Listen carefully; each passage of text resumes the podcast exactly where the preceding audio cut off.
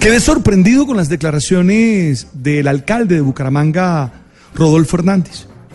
Primero, tengo que decir que el trabajo que está realizando es valioso, llama la atención y que el servicio que le está prestando a las mujeres venezolanas que llegan a Bucaramanga, a esta ciudad hermosa, es muy valioso.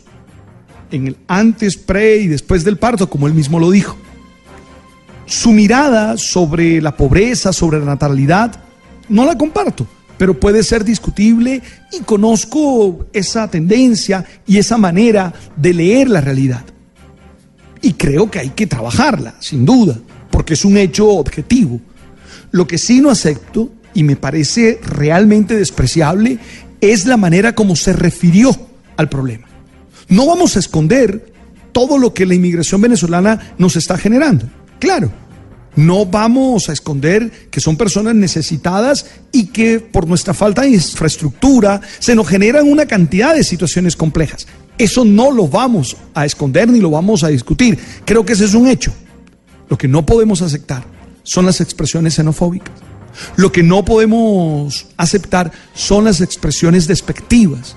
Lo que no podemos aceptar es que, hombre, le pongamos ese rótulo a las personas que vienen de fuera. Yo he sufrido en el mundo, en los aeropuertos del mundo, el ser colombiano. El mostrar el pasaporte y el que a uno lo desprecien, lo maltraten y lo humillen por ser colombiano. Porque en el mundo tenemos el rótulo de narcotraficantes. Yo que ni siquiera la conozco, brother.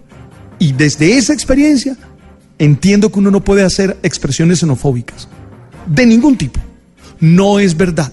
No es verdad que las únicas que tienen hijos en la pobreza son las mujeres venezolanas. Eso no es cierto. Si miramos las cifras de los nacimientos en la ciudad de Bucaramanga, nos daremos cuenta que no es cierto lo que está diciendo el señor alcalde. Y lo dice además con unas expresiones que ofenden y maltratan y humillan a personas que llegan aquí por necesidad.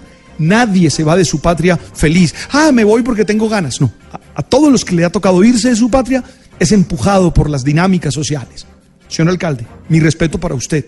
Lo admiro por muchas de sus acciones, pero realmente en esto se equivocó totalmente. Tú sabes.